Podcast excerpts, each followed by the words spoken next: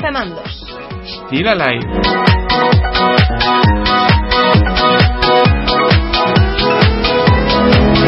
Bienvenido al programa número 13 de la tercera temporada de Rompemandos. Uy. Sí, seguimos vivos. Ya sé que estamos muy perdidos últimamente, pero es que tenemos muchas cosas ahí en medio y no nos dejan vivir. Es que no, que no, tío.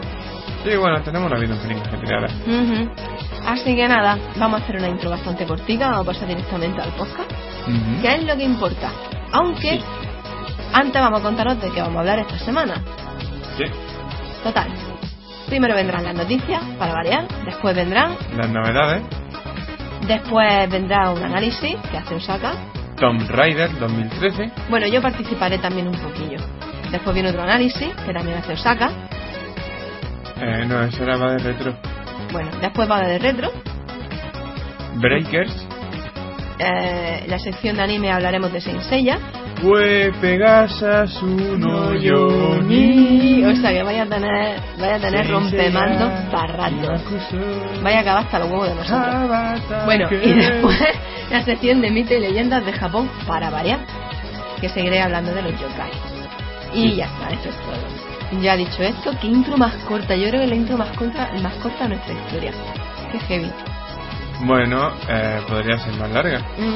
¿La hacemos más larga? no, gracias. Vale. Eh, comienza, no cállate, eh, comienza el programa número 13 de la tercera temporada de Rompemandos. Let's go.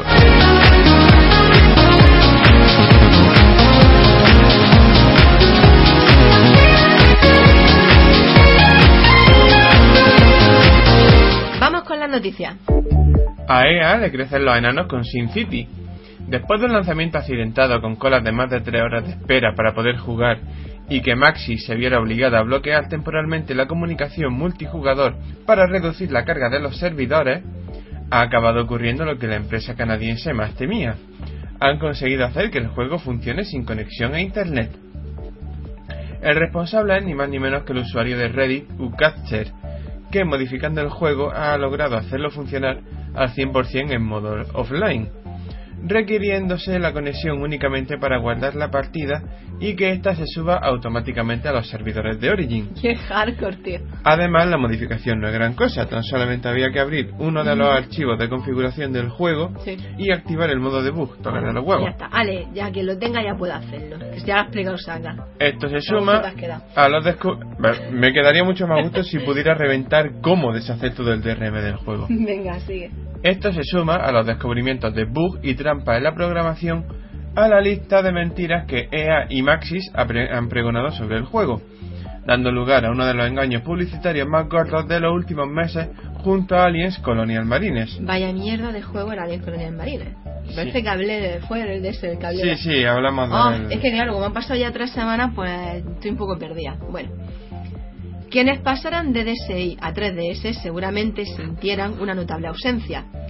Flipnote no podía traspasarse de una consola a otra y no podía comprarse desde la eShop de 3DS. En respuesta a eso, Nintendo dijo estar trabajando en una versión para nueva portátil, de la que no se ha sabido nada hasta esta misma semana en un mini Nintendo Direct. Nintendo últimamente lo arregla todo con Nintendo Direct. Tal y como la compañía prometió. Lo, lo veo mejor que tristes notas de prensa en un email y Sí. tiramillas. Sí, venga. Tal y como la compañía prometió, 3DS tendrá su propio Flipnote que se lanzará este verano y que incluirá como principal novedad tres capas 3D para nuestras animaciones y más colores disponibles. Además, podremos exportar nuestros trabajos a archivos GIF y vídeo en formato AVI. Flipnote ofrecerá dos servicios a la hora de compartir nuestra obra. La galería Amigos, gratuita y a la que solo podrán acceder los miembros de nuestra lista de amigos, y la galería Mundial, por la que habrá que pagar una pequeña suscripción, cágate lorito, ahora te digo yo, y que, lo- y que nos permitirá exponer nuestros trabajos a todo el mundo, aunque si un autor alcanza, ¿qué están haciendo los Dios mío de mi vida? Aunque si el autor alcanza la popularidad suficiente, se le retirará la obligación de pagar la cuota mensual. Es decir, Madre si te lo ocurra, no pagas. Muy bien. Sabiendo de la importancia de mostrar los resultados finales de Flipnote 3D in situ, Nintendo ha colgado en la eShop un vídeo demostrativo que se puede ver desde ya. ¿Recordáis la noticia de nuestro último programa con un niño que se había gastado casi 2.000 euros en munición para un juego de iPad? Le- dos collejas al niño se le quita la tontería. Ya, dos bueno. hostias bien dadas, así, Pues- con la mano abierta. Pues agárrate, ¿Eh? ya que otro niño británico se ha gastado más de 1.100 euros en comprar donuts ¿Qué? para un juego de los Simpsons. LOL. Yo creo que cuando la madre se enterara iba a pillar el niño más. más- No, es que ya de por sí es absurdo comprar donuts virtuales. El mero hecho de Totalmente. tener que comprar donuts virtuales sé, es absurdo. Vete a Dunkin' Donuts y ponte cerdo de comida ahí, a ver, a ver, comiendo donuts, pero Ay, no te, calla. no Ah, te vayas ahí. Dunkin' Donuts. 1100, ¿tú te imaginas gastarte 1100 euros? Vamos, nos dejas secos ese día. Por favor. Bueno, Ya sí. te digo. Pese a que Apple ya ha devuelto el dinero, la noticia ha añadido más leña al fuego, si cabe, del debate de los free to play, poniendo una vez más en evidencia la seguridad y ética de los micropagos en estos juegos en dispositivos móviles. Porque vamos, al usuario de PC y consola no lo engaña ni Cristo. Con todo respeto para los usuarios de iPad. Y volviendo a Nintendo, la compañía parece estar lista para tantear el terreno de una función de la Wii U aún por explorar, el NFC. En el último número de la revista CoroCoro se ha desvelado el lanzamiento de una línea de figuras de Pokémon Rumble relacionadas con la entrega de la saga Wii U que llevarán incorporado un chip NFC mediante el cual descargaremos al juego los Pokémon representados en la estatuilla. Pero eso no es todo, ya que además tendremos la opción de almacenar los datos de entrenamiento de la criatura en ese mismo chip. Por ahora solo se han anunciado seis figuras normales y una especial que se venderán al precio de 180 yens, pero se especula que la línea crezca si tiene éxito. Eh, me, me gustaría decir una cosa. Ya empezamos. Aquí- Tiritos de Osaka. No, no, no, no son tiritos, es al contrario, esto me gusta. Eh, estoy, Pajicas de Osaka, venga. estoy en contra de los DLC, a menos que sean baratos y tengan sentido. Claro, pero como esto es Pokémon, No, no, no, no se trata, no se trata de que sea Pokémon. no. Es que ¿Qué va? esto me toca la vena coleccionista. No son bits, son figuritas con un puto chip. Eh, la base es que son figuritas. Además Ah, son... vamos a ver, vamos a ver, Osaka, es virtual. No, las figuras son reales, son muñecos. Vale, vamos a ver. Entonces tú puedes coger, te pillas el muñequete Sí. y con eso hay un, hay un chip ahí que lo mete en la consola. Esa- no, no, que se, po- No- no te se pone ya, ¿eh? se pone sobre el sensor de la NFC del mando. Intercambian los datos, así es como lo de Skylander, pero sin ser un timo, porque estas solo cuestan 2 euros y las de Skylander cuestan la hostia y media. Os juro que le brillan los ojos. Sí. Mira, mm, déjalo. Yo sigo diciendo que mi, jue- favor. mi juego de carrera ideal Madre mía. sería un juego en el que los DLC fueran miniaturas de No saca. que tuvieran su chip NFC y que consiguieran los coches así. Lo que tengo que aguantar contigo. Llenaría estanterías ¿Te solamente de eso. callar ya, colega? Me gustaría, pero es que esto es demasiado bueno. No sé, ya se te ve la felicidad en la cara. Tendrías que verlo, está el tío pletórico. Y lo estaré más todavía Bueno. cuando pueda comprarlo. Oh, por favor. Venga, va.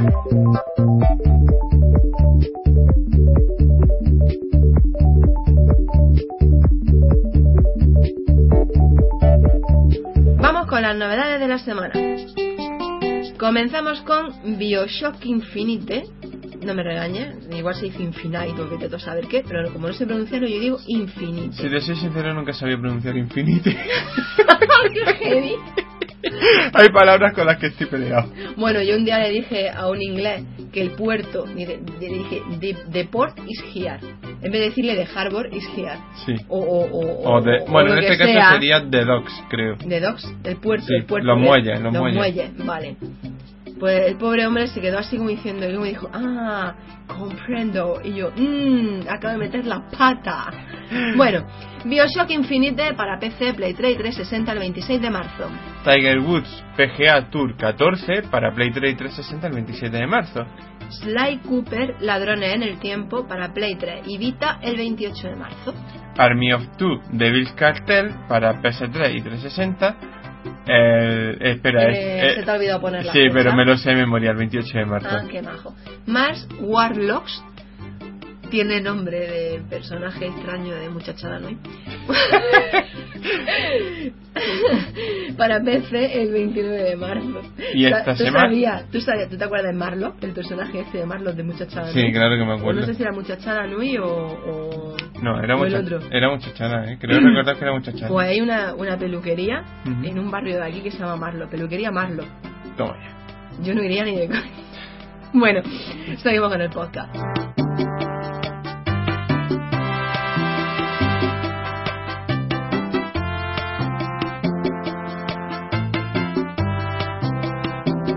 Bueno, y como bien hemos dicho antes, ahora toca un análisis del Tomb Raider, que lo va a hacer Osaka y yo voy a meter cizaña por medio. Sí. Porque, mm, bueno, mm, básicamente, bueno, ahora lo veréis. El caso es que Osaka va a hablar de Tomb Raider Para Play 3, 360 y PC, aunque la versión que tocamos va a ser la de PC.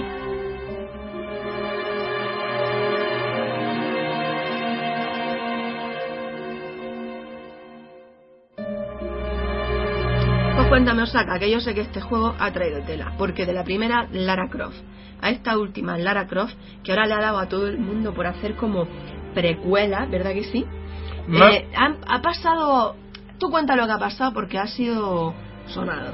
A ver, O sea, ha habido muchos detractores del juego, ha dicho, ha, dicho, ha habido mucho, gen- mucha gente que ha apoyado el juego, hmm, pero claro, mm, expliquemos por qué. lo de Tomb Raider ha sido un caso de Bill Cry, pero más bestia si cabe. Ujú. Verá, yo tengo una teoría y es que en los últimos meses eh, parece que abundan los representantes de prensa con más boca que cerebro.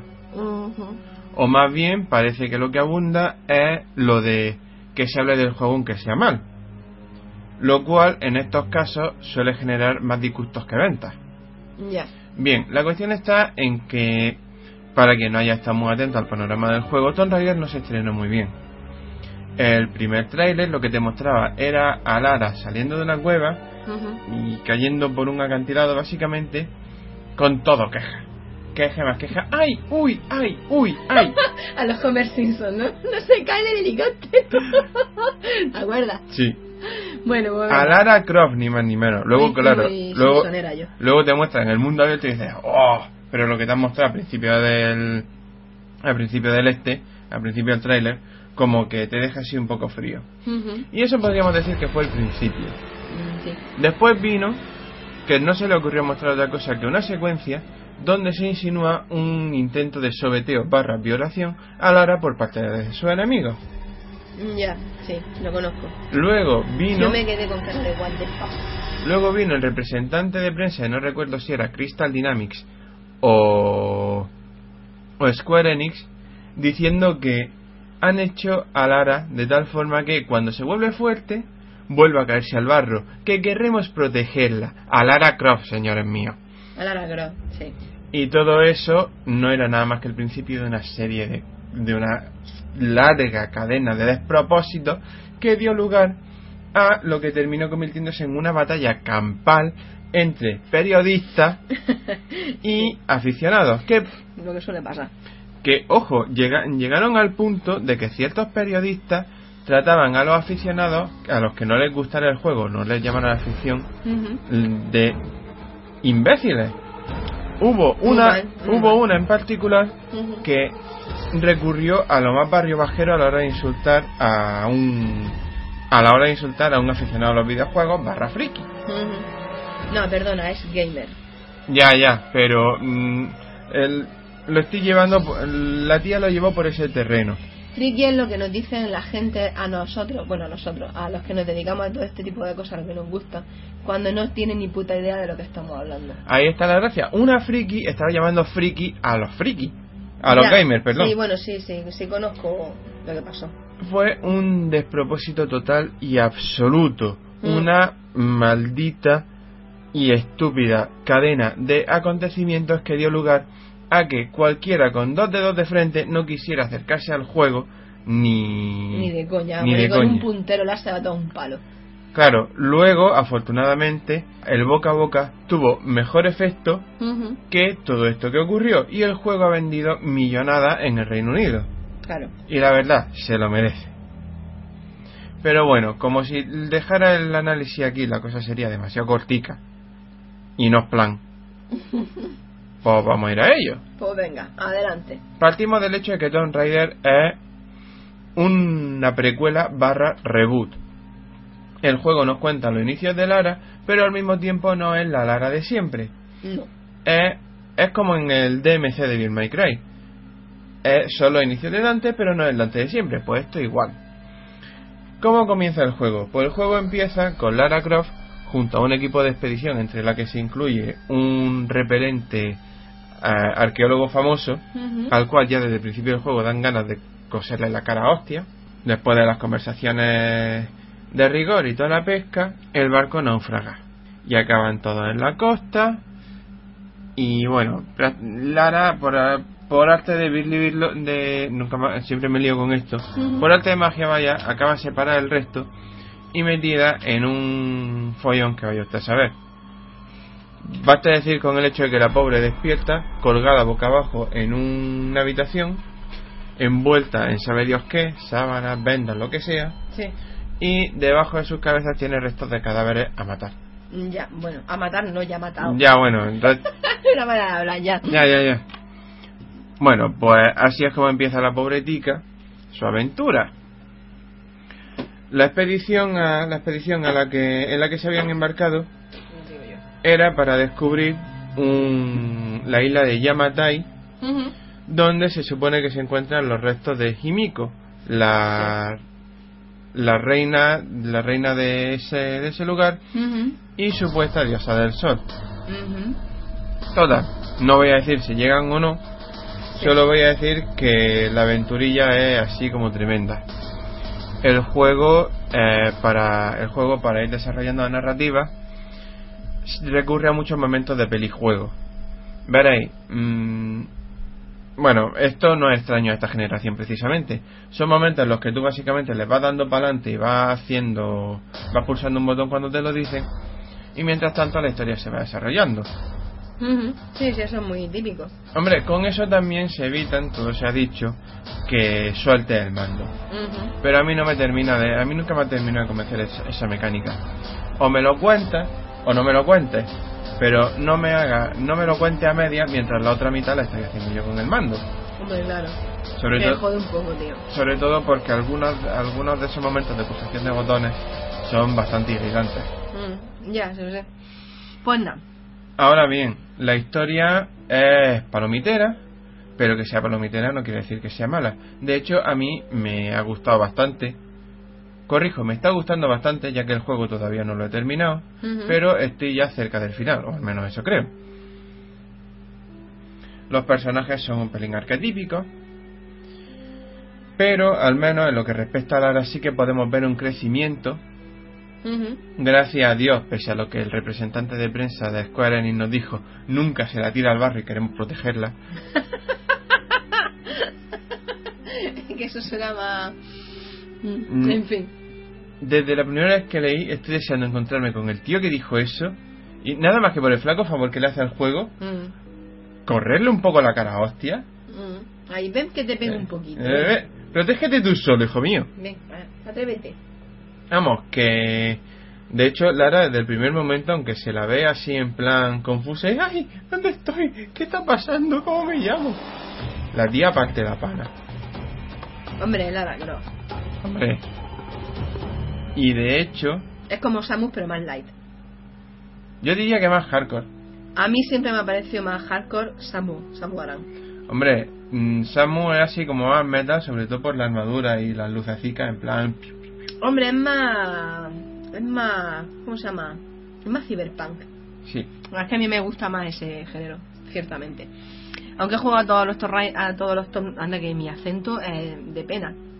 Tengo la lengua hoy de trapo que yo he jugado a todos los Tomb Raider, pero la verdad es que, no sé, este no me llama demasiada atención por todo lo que escuché y leí antes de que saliera el juego. Dices tú, tío, yo para jugar con una nenaza yo, yo, yo paso, tío. Es que ahí está la gracia, porque nos lo vendieron mal. Claro, te lo venden como si fuera una nenaza, pero en realidad es una... Lara, solo una nenaza durante la primera... primera las dos primeras como mucho, las dos primeras horas de juego, solo eso. En el momento en el que pues, el personaje de Lara se va desarrollando, por donde yo estoy, la tía ya una puta Terminator. Eh, en el momento en el que Lara agarra el arco, porque el arma principal del juego, tienes, tienes tu arma, pero es que el arma principal del juego es el arco. Y no hay nada que yo disfrute más cuando estoy jugando a este juego que usar el puñetero arco. ¿Tú sabes lo difícil que es usar el arco en la vida real? Lo imagino, básicamente por la fuerza que hará falta para tensar la Yo te lo digo porque yo lo practico de modo afición, ¿no? O sea, no, no un deporte que yo practique a conciencia, pero Sí, como afición está bastante interesante. Esto, estos dos dedos de aquí, te los deja. Yo la verdad es que a quien, a quien no lo haya probado nunca, yo animo que, a que probéis a- al tiro con arco. Pero no el deportivo, el clásico. Porque el deportivo tiene que sí, que sí, hay que graduar esto y que graduar lo otro. No tiene gracia. es irritante. Eh, porque entonces, ¿qué sentido tiene? La gracia está en que coges y hagas así y sueltas. O sea, Hmm. el, el apuntar a los Robin Hood. Vamos, eso es donde está la gracia. Pues Hmm. cuenta. De la historia básicamente eso, me quedo principalmente con el personaje de Lara porque se desarrolla especialmente bien. Mm, o sea, yo durante la primera hora decía, hija mía, qué nervioso me pone. Ay, hija mía, algo útil. Hija mía, deja de Hija quejarte. mía, muérete ya, hija mía. Me revienta, que salga el juego ya. Pero pasado eso, el personaje de Lara se vuelve realmente interesante y es muy agradable jugar con ese personaje. Ojo, te dejan una cosa bien clara. Lara la está pasando puta. Ujú. Así que, por decirlo de alguna, por decirlo de alguna manera, uno se siente mal jugando. ¿Así? sí, sí, porque en plan, hay que... Qué qué mal estoy, ¿no? qué mal lo está pasando a pobre tica, a ver, a ver si pasa algo bueno ya. Pero no, honestamente, lo que le va pasando a Lara, dejando de lo, lo dura o blanda que sea, es que la pobretica va de desgracia en desgracia. Cuando parece que algo no puede, que la cosa ya no puede ir peor, ¡Se te acaba la moscardeja mía! Eso es muy de esta tierra, muy de Andalucía. Es decir, se te ha cagado la moscarda diciendo, la has cagado de aquí la palma, de aquí no sale. Todas, a nivel de historia, eso. Está se te ha cagado la moscarda y está mira un tuerto. Sí, ¿Verdad que sí? sí. Pues eso. Pues sí, la pobretica va cagaica entera. Gráficamente, los techis se me van a tirar al cuello, pero es mejor que Crysis 3. Bueno, antes de que saquéis las antorchas, me voy a explicar. Crysis 3 es técnicamente. Yo creo que has visualizado todo lo que mira así. Hay, hay una escena muy famosa de Resident Evil 4 Ujú. donde se ve a todos los aldeanos con, al- con antorchas yendo por León. A todos. Pues he visualizado exactamente esa escena. Bueno, vamos a ver, yo siempre digo una cosa, gustos para colores como tetas para sujetadores. Así que, bueno, en fin. Pero es que. Aquí cada uno puede dar su opinión libremente. Es que Vosotros también, ¿eh? Para eso Sí. están los correos y todo eso. Pero es que, claro, Aunque no lo usáis. mm, Crysis es pura tecnología. Soy unos tejados. Este juego es mm, más que eso. Decimos la tía de contacto y pasáis comer comer mierda. Pues ya no lo decimos. no sé ahora qué decirla, qué remedio. Bueno, cuenta, sí. Mm, Pero es que este juego va más allá de la pura tecnología. Vale, tecnológicamente quizá no sea tan impresionante, pero a nivel gráfico y de ambientación el juego es tremebundo. Los modelados de los personajes son impresionantes. Lara, el modelo de Lara es pura crema. Mira, ¿qué quieres que te diga? El pelo es una puta mierda. Queda fatal. O sea, y ese, ese efecto de pelo pantén como que no me convence. tío. A, a eso iba yo ahora. El- la diferencia, la diferencia que pone la versión PC respecto a las demás, aparte de la calidad de las texturas, el anti-aliasing, vamos, todo lo típico de, la- de una versión PC, es la nueva tecnología de AMD conocida como 3FX. ujú. ¿Qué es el 3FX para quien no lo haya visto en acción? El 3FX es una tecnología que aprovecha las capacidades de DirectX 11 para simular un cabello dinámico. Problema. Bueno, hay dos problemas. El primero ya lo ha dicho Samu. Se han quedado... mm, han ido muy a lo pantén, muy a lo bonito, muy a lo juego bonito. Y vamos, el pelo, aunque a nivel técnico impresionante, no pega ni con cola con lo que es el juego en sí. Pues claro, tiene a Lara cubierta de sangre, de barro, sudor, agua para cuando te cae al mar o a, lo- o a un río. Y el pelo se mueve ahí, ¡ah! como en un anuncio, como en un anuncio de champú. sí, pero apegotonado.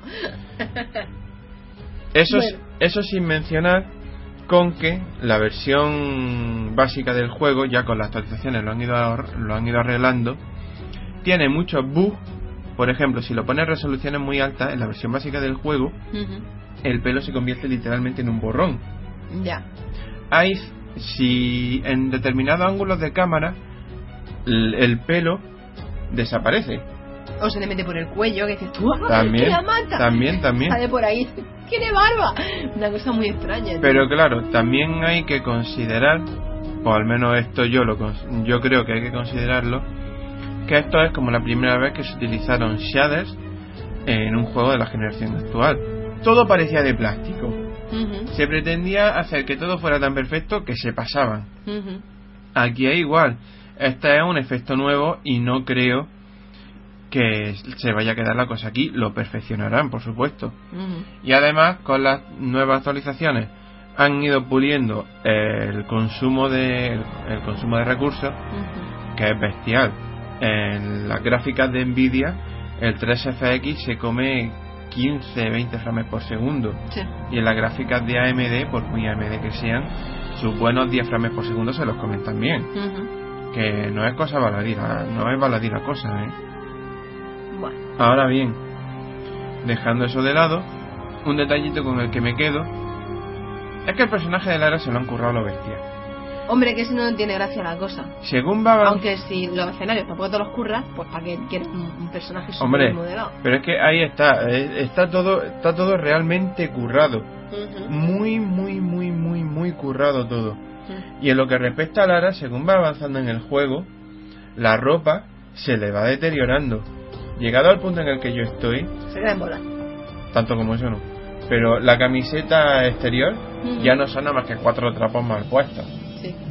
No son los cuatro hilillos de, la, de las tirantas y la ropa ya son... ¿Cómo se dice? Legal? Harapo. Harapos, gracias. Naturalmente el resto del juego mantiene el nivel. Los escenarios, los efectos, las tumbas que puedes explorar de forma, de forma alternativa, los enemigos, etcétera. A nivel sonoro, pues bueno, mm, a nivel sonoro no está mal. Pero personalmente me quedo con el doblaje en inglés. Que bueno, como es la versión PC, yo cogí ahí, hice me chanchullico y me lo puse en inglés después de escuchar el doblaje en español, que no me terminaba de convencer. A veces pasa, ¿eh? Más de las que me gustaría. Unas veces dices, hostia, que quedan doblado esto al español, ¿no? Mm. Y otras veces dices, mira, si está en alemán me lo quedo. La primera vez que me pasó con eso fue con el Pokémon Stadium 2 que me dieron ganas de tirar cartucho a la basura. Men-. Menos mal que se podían, menos mal que se podía quitar el doblador. Ay. Venga. Bueno, en fin. No te deprimas, Osaka. ánimo, ánimo, tú puedes. Y la música es muy de pelijuego. Es decir, bueno, es más ambiental que otra cosa y pero tiene muchos momentos de música eh, super épica, aventurera de la hostia que mm, no me terminan de convencer esos momentos. Ahora bien, también es verdad que al juego le pega. En la música también nos sirve, por ejemplo, para saber cuándo Lara, cuando han encontrado a Lara y se ha metido en un tiroteo. Porque en ese momento empieza una música de combate y termina cuando te has cargado al último enemigo. Y poco más. Ya está. En cuanto a sonido, eso es lo único que tengo que decir. Bueno, ¿qué te queda? A ver, gráficos, sonido. Jugabilidad. Bueno, Nah, nah, para nah. rato aquí, en medio de la posca y te vas por ahí. Aquí la, la jugabilidad es relativamente sencilla. Básicamente porque no hay mucho que explicar. A ver, el juego mm, se le ha comparado mucho con Uncharted. Pero claro, está muy lejos de ser tan lineal como Uncharted. Vamos avanzando por las zonas, sí. Luego podemos volver a ella utilizando lo- los campamentos y el viaje rápido. Pero a nuestro alrededor podemos explorar. Podemos encontrar tumbas que explorar y de las que saquear tesoros. Eh, podemos. Y esto me alegro de que lo hayan metido de forma opcional y solamente lo tengas que hacer una vez para, para utilizar el arco, realmente lo vi necesario. Vale, Lara va ganando experiencia. Lo hace cuando saquea cadáveres, cuando saquea tumbas, cuando recoge restos del suelo, cuando mata enemigos Sí, y, en todo. Ya está. y cuando caza animales. A lo que voy, eso es precisamente lo que no me gusta. No pinta nada en el juego. ¿Para qué caza animales? Ahí está. Que Verás. no lo caza para nada. Exactamente. lo- el ¿Por único... qué hacen eso? a, a- a eso a lo que voy precisamente. No me gusta. El único objetivo del, del juego, el único objetivo de la, de la caza animales es solo ganar experiencia. Si fuera como por ejemplo en Metal Gear Solid 3, Que es para comérselo o algo, que ¿no? era necesario para sobrevivir. Pues entonces sí lo veo lógico. Tenías que bueno, cazar y llevar, tus y llevar tus raciones que se iban pudriendo, etcétera Lo veo normal. Sí, bueno, en el sitio este, en el Monster Hunter también pasaba. Sí. Los cazaba y te quedaba una parte, lo cocinaba y tal. Pero Y- macho, tío. y de- matar por matar, pues yo qué sé. Pero no es sé, que me parece desagradable. no sé si es que lo han dejado como vestigio de la idea original, porque originalmente, cuando el juego se anunció, la caza sí era por supervivencia. Sí, pero, pero tío, originalmente. si en este no sirve para nada, quítalo de en medio. Bastantes Ah, ya. barbaridades vemos ya contra los animales todos los días en las noticias, como para encima estar así. ¿Qué quieres Ahí que te diga? Me parece muy desagradable.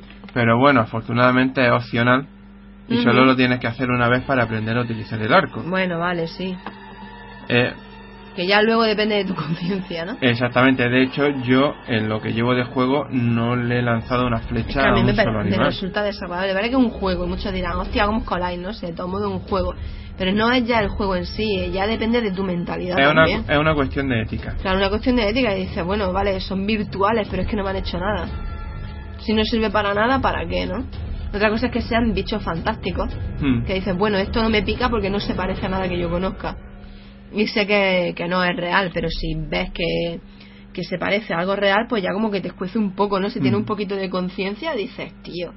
Bueno, dejándonos polémica Sí, dejando ya aparte, polémica sí, aparte. es que si nos pone- es que si nos ponemos a Buah, darle entonces vueltas, no acabamos, tío.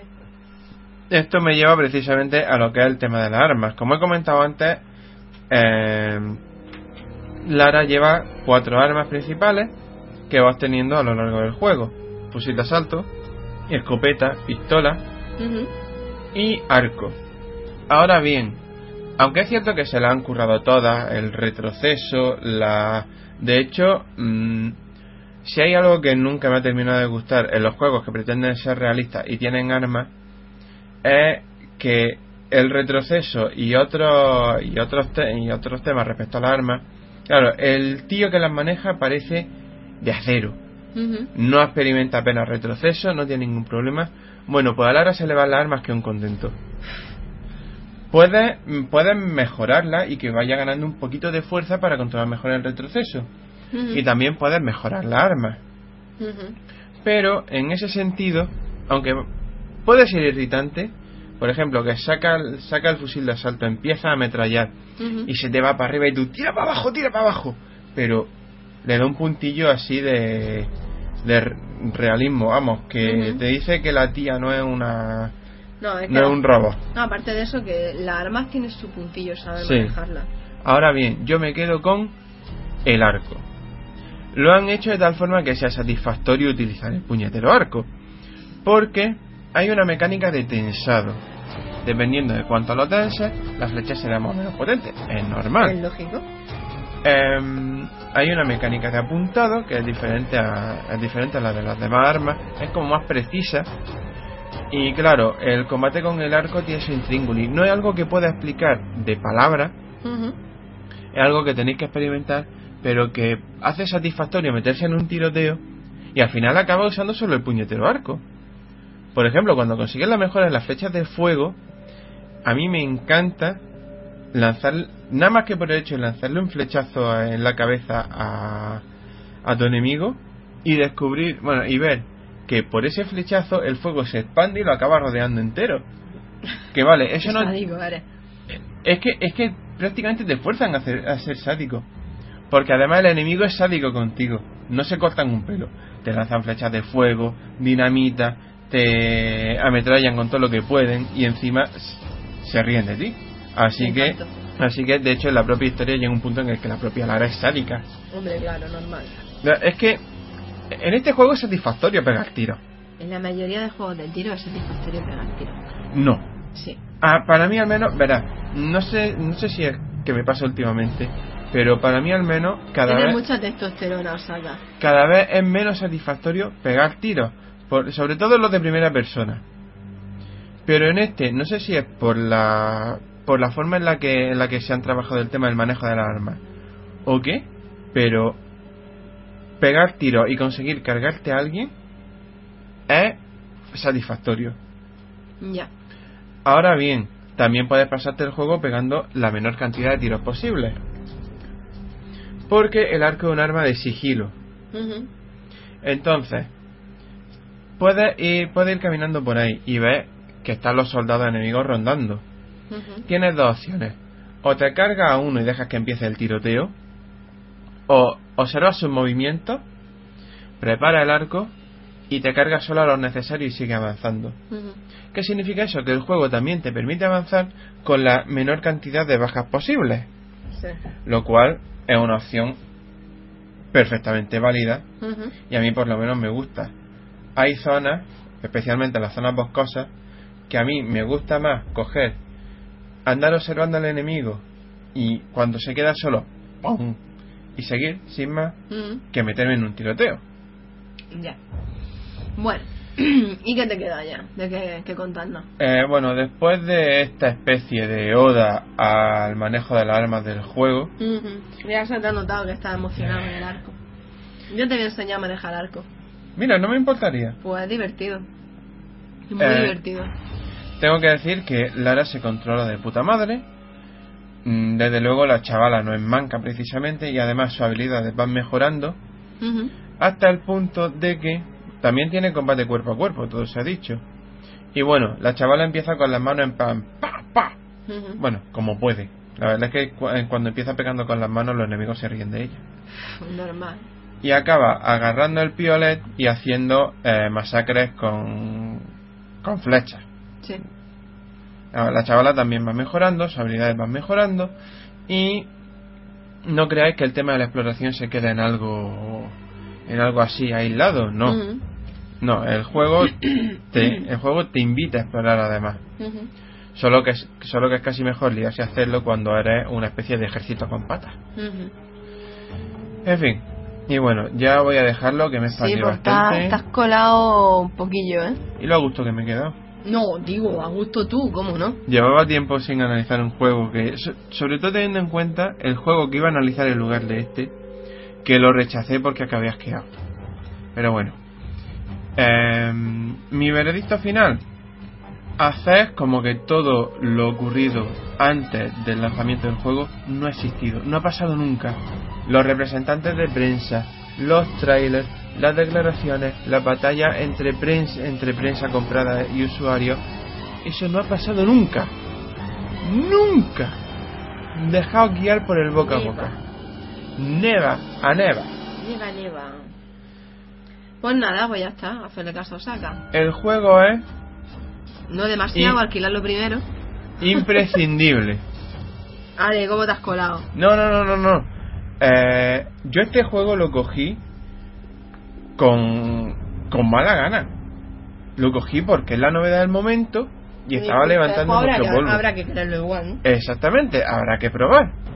Y coño, que después de la primera hora yo ya estuviera enganché y no fuera capaz de soltar el juego ni para atrás, No, sí, ya. ya dice bastante, ¿no? Creo yo. Bueno, pues ya está. Un imprescindible. Exactamente. Prácticamente 40 minutos para ti solo del programa. ¿Estás contento? No, todavía me queda otra sección. Bueno, hoy por favor, es verdad.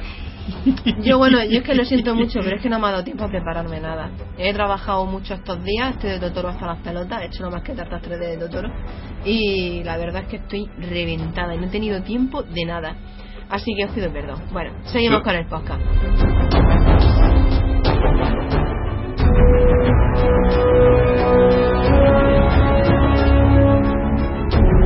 Vamos con Bade Retro, que también lo hace Osaka, como ya hemos dicho.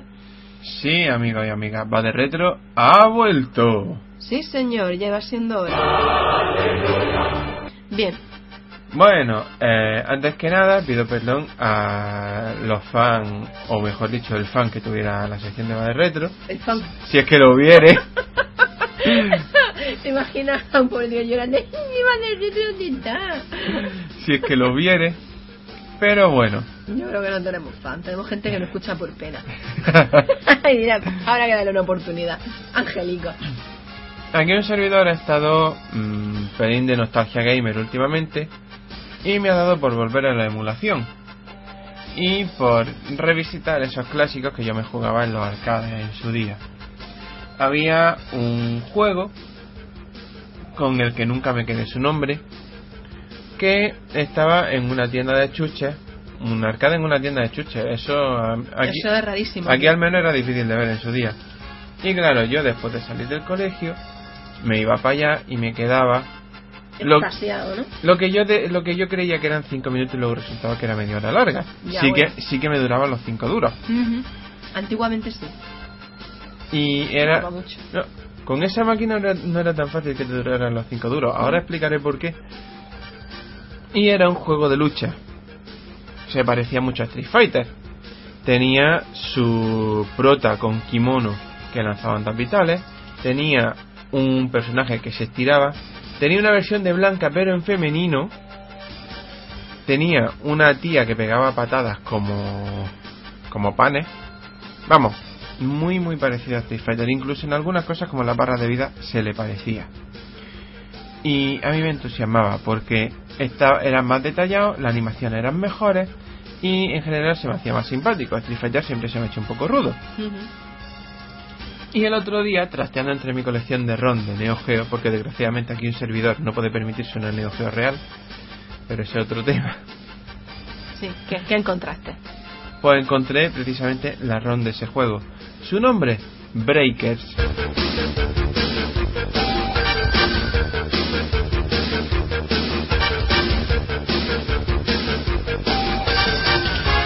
¿Y qué es Breakers? Aparte de un nombre increíblemente genérico hoy en día. Pues Breakers es un juego pseudo desconocido, a menos que sea un fanático del género de la lucha, que vio su que vio la luz, como no, en los arcades de Neo Geo, en Neo Geo CD y en Neo Geo. Lo desarrolló la compañía Visco y salió en 1996. Qué grande Neo Geo, tío. Buah. Qué grande, grande Neo Geo. Y Dios bendiga la emulación. Totalmente. ¿Qué, tiene, ¿Qué tenía de especial ese juego? Bueno, mm, desde el primer día en que lo jugué tenía claro que era diferente, era muy dinámico, pero sin llegar a los extremos de los juegos de Capcom en aquella época, que era todo a todo a toda hostia y sin parar un momento. Eh, la mecánica de combo era muy buena en su día y los super eran fácil de hacer. Y claro, una máquina con super fácil de hacer es una máquina que triunfa entre los chavales. Para que nos vamos a engañar, era la máquina más visitada de aquel sitio. ujú. Y también era un juego en el que los 5 duros te duraban 5 minutos, literalmente. Sí. Pues te mataban rápido, ¿o qué? Era jodido de jugar. Hay juegos justos y hay juegos injustos. Hay juegos que te dejan llegar hasta donde te permita tu habilidad. Hay juegos que leen tus movimientos y hacen que y hacen que tu enemigo use exactamente lo que te puede hacer pupa. Y luego está Breakers. Ujú. ¿Qué hacía Breakers? El primer combate era de calentamiento. Sí, para conocerte. Exactamente.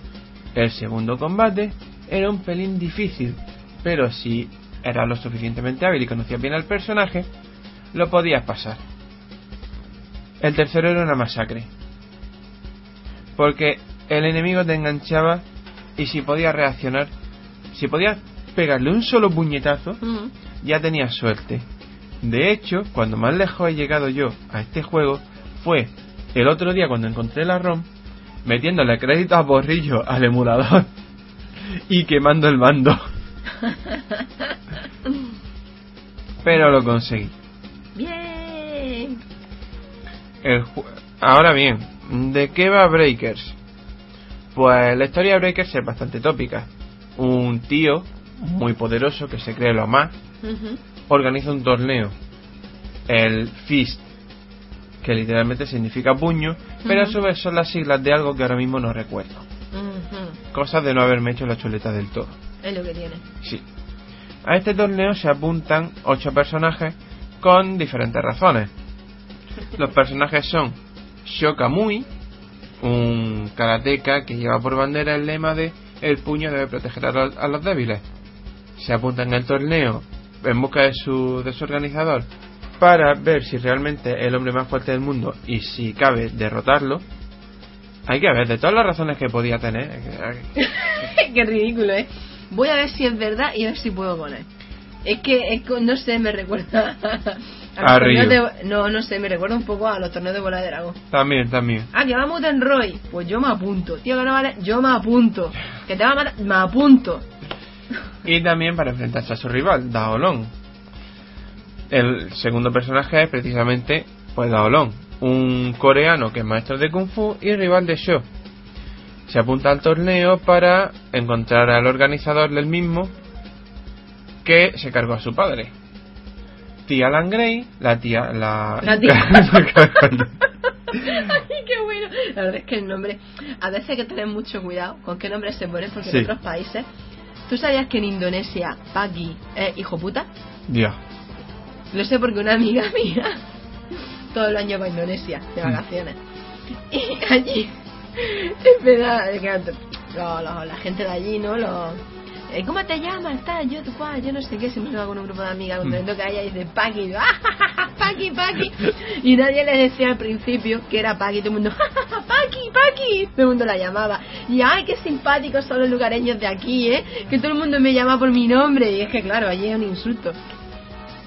Bueno, pues tía Langrey es la tía de las patadas que se apunta al torneo porque su organizador captura a su hermano. Ujú. Pierre Montario que en el juego tiene un error de un error de pronunciación y ponen piel con L. piel. Claro, si es japonés, la R y la, R, la R y la L se confunden. Entre eso y que el tío tiene una voz horrenda, ¿Sí? asquerosa. eh, A ver, como cuál. A ver, dime a alguien que tú recuerdes que se pueda parecer. Para hacernos toda una idea. mm, esas veces que yo imito la voz del oso yogi para hacer reír a los críos, Sí. así, pero en plan arrastrado y galler.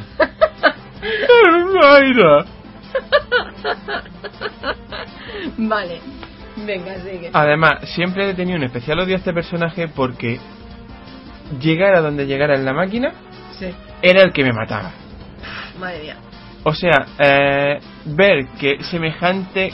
Te imaginas, ¡muere asqueroso! Y otro ahí. Sí. ¿A que sí? De hecho, en la partida que me echa el emulador, Se que es que- donde me, llegué- me mató él, es lo que tiene. Se acordaba de ti. después de 20 créditos. Mm. Bien, pues ese tío es un noble francés que Pero pinta nada ahí. no, de hecho, simplemente adora el dinero, adora su belleza. Oye, ¿y ¿tú te das cuenta lo que tienen los japoneses con los franceses respecto a la belleza? Sí, sí, sí, sí, sí. Eh, eh, es, es tan fatal, ¿eh? Yo no sé qué mierda les pasa del tarro, que es como muy... No Eh. sé, como todo como muy... ar. Como Com- candy candy todo, Sí. ¿verdad? Es como muy... ar. Combate Sí, con un estoque, lleva una máscara negra y hace la señal del zorro por saber Dios qué razón. Eh... Sí. Pues yo qué sé. no tengo ni idea. Condor Heads, un nativo americano, que está el tío más cuadrado que un cubo, eh, que se apunta al torneo para sellar el espíritu del organizador. Ujú. Sieg Maher Maher. Maher. Es un luchador árabe muy típico tópico. Sí. Con, sí, sí, aparte de estar como un tonel el pobre, lleva su clásico atuendo árabe, los pantalones bombachos, el chalequillo sin nada, eh, el, el tocado, la barbita, Sí, sí, lu- sí. lucha con una cimatarra, invoca genio. Mm, Bueno, eso no es árabe, es más bien hindú, ¿eh? Ya bueno, pero ya sabes, la clásica mezcla de conceptos de que no tiene ni... De Oriente Medio. Exactamente. Digamos un personaje de Oriente Medio. Exactamente. Otro, el otro, el siguiente personaje es Rita Estancia. No me preguntéis por el apellido, por favor. Eso te iba a decir, ¿qué apellido es ese? Que esta es el clon de Blanca, pero con teta. ¿Qué dices? Sí, ¿Qué dices? sí, sí. Qué miedo, tío. No, de hecho, la han conseguido hacer de forma que parezca kawaii, ¿sabes? Qué pena, ya eso no puede ser kawaii en la puta vida. No, lo han conseguido, no me, pre- No, no, no me lo creo. No me- tienes que no me enseñar. preguntes cómo, pero lo han conseguido. Qué fuerte. Ay, eso sí, al menos esta tiene... La piel la tiene de color normal, aunque el pelo de color rosa. Eh, no, esa no es la fuente del kawaii. ujú. Bien, eh, la... Es que es que es porque lleva un Hello Kitty grabado en el brazo, ¿no? La tal Rita es la- una protectora del río Amazonas que está investigando un espíritu malvado que apareció por la zona. Sí. Menor relación con el argumento imposible, pues aún así consiguen que tenga Bueno, el relación. francés. Es cierto, cierto. O sea, Eh, ya menos que eso, ya. el último de los ocho luchadores normales es Alción III, Ujú. un faraón egipcio al que el organizador del torneo selló hace 4.000 años, Ujú. que se ha librado del sello, quiere derrotar al organizador y restaurar su reinado. un poquillo tarde el hombre. Un pelín, un pelín. Pasado ya. Este tío es básicamente el clon de Dalsin. Ya vi un poco. Y el último personaje inseleccionable Ujú. Es Bai Hu, el organizador del torneo, autoproclamado hombre más fuerte del mundo, lucha utilizando los cuerpos de su... Vamos, mm, se va, va pasando su espíritu de cuerpo en cuerpo. Y lucha utilizando el cuerpo del último hombre al que mató, el padre de Daolón. Daolón. Y su forma de luchar es... mm, todos sabéis eso de que los jefazos de los Kino Fighters son lo más cheto posible, que hacen combos in- insalvables y en general son unos hijos de puta, ¿no? Pues esta gente lo inventó. El Baihu no me llega hasta él, por desgracia, pero he visto vídeos, lo poco que se puede encontrar por, por YouTube, y el tío es lo más perro que me han echado a la cara. Combos de bolas de fuego, por favor. Hombre. En algo tendrá que ser mejor, ¿no? Ay, en fin. Bueno, total. Este juego, con estos ocho personajes, para mí era y sigue siendo una diosada. Veréis, eh, tiene todo lo que tenía el Street Fighter de su época. Menos personajes, eso sí. Pero el resto, en mi opinión, es mejor. Los gráficos están mucho más elaborados. Las animaciones son muchísimo más suaves, donde va a parar. Eh, el control está mucho más pulido. La mecánica de combo es parecida a la de Guilty Gear, pero no tan rápida obviamente, en la que cada golpe es cancelable por uno inmediatamente superior. De modo que puede empezar por un golpe fuerte, por un golpe débil, pasar por uno fuerte, pasar a una magia, pasar a un super y si te queda eh, y si te queda barra de magia suficiente, hace otro super más y da lugar a combos realmente impresionantes. Además, aunque los personajes en sí no tenían mucha personalidad, algunos de los golpes sí que lo tenían. Y bueno, ¿La, música? La música no destacaba mucho, todo se ha dicho. El juego se concentraba en hacerte oír la hostia y las voces de los personajes, lo cual tenía especial delito cuando escuchaba al puto francés. Y Pero sería gangusico el pobre, déjalo. es que me da mucha rabia. Y el de fondo oía a lo, a lo sumo un rimico, nada más. Que la música al final no está nada mal, ¿eh? La descargué para ponerla de fondo en este, en este programa.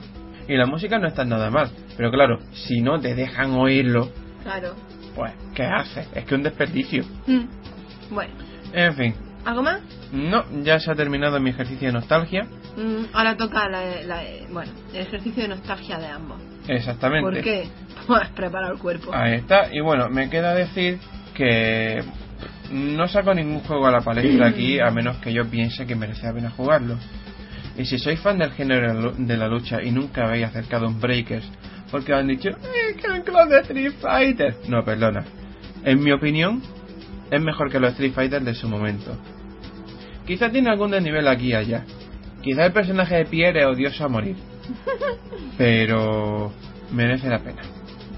Venga, pasamos a la siguiente sección.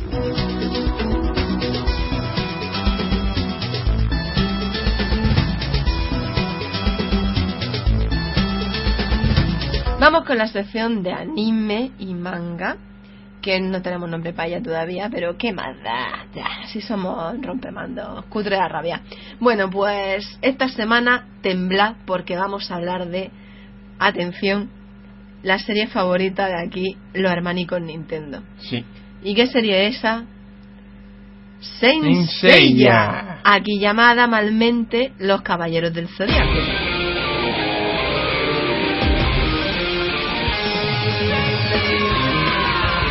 Porque su nombre verdadero sería Los Santos de Seiya, se lo traducimos O Santos ella o también. Santo Seiya o Seiya el Santo, que todo saber. Sí. Pero como primero pasó por Italia y no les gustaba eso de los santos, porque ya sabéis en Italia ese fervor religioso cristiano que hay tan... En fin, pues que no tiene nada de malo, eh, cuidado, yo no me meto con nadie. Primero por...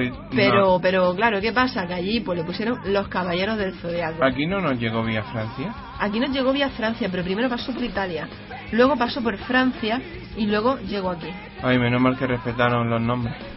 Pues sí, Es que porque lo- en Italia le cambiaron los nombres totalmente. Buah, en Italia el único... Es que creo que ni siquiera ella conservaba su nombre. No, le cambiaron los nombres totalmente. Eh, yoga era cristal, Sí. a lo cual cuando presentaran al maestro tuvieron que hacerse le pichó un lío. Pues ya ves. Eh, mm, Bueno, da igual, de los Ya. personajes hablamos más tarde. Sí, sí, mejor, ¿De mejor. qué va Bien. Saint Seiya va- básicamente de una gente que tiene sangre infinita, que tiene que salvar a una pava que le encanta que la secuestren y le metan mano. Ahí está. Básicamente, aunque nunca se ve que le metan mano, pero tú lo intuyes, porque dices, mmm, chavala, si tanto te gusta es porque hay tema, ¿eh? Eso ya es coña mía. O, o quizás que ya lo intenta. Me lo imagina, ay, me has secuestrado, ven que te fue. Y la otra, ¡No! ¡Déjame, guarra! ¿Sabes? Sale de ay, ¿para qué me cogen tanto Yo siempre tenía teoría de que Julián solo en realidad la encerraba en el pilar central para que lo dejara en paz. ¡Ay, púdrete ya, guarra! Y la otra, ¡suéltame! bueno, bien, vamos a empezar en condiciones. Bien, el Eh, manga es que, de Saint es que con Sensei ya podemos empezar en condiciones. No, la verdad es que no. El manga Vale. de Saint Seiya, bueno, su autor, mmm, genial el ritmo y dibuja con la po, es más ¿Sabes que ahora se ha hecho famoso un tío que dibuja con la polla, tío? Cuadro? Es, es, es, bizarrísimo. El otro día me metí en Yonke para que quise más. Vale. Entre la necana somándose las tetas, que no me dejaba en paz, y el, y el anuncio del tío, y, y pinta con la po... Y tú, pero por favor, pero que déjame tranquila, pensé para qué me sigo metiendo en este sitio. Bueno, el autor es Masami Kurumada. Por cierto, sobre Masami Kurumada, se me ocurrió meterme a investigar, a buscar por ahí, porque claro, no me cuadraba que hicieran los personajes tan cutres Sí. y las armaduras tan buenas. Ya, y tenía alguien que le dibujara la armadura. Exactamente, las armaduras Ya no te digo yo. No te digo yo que este tío estaba fatal.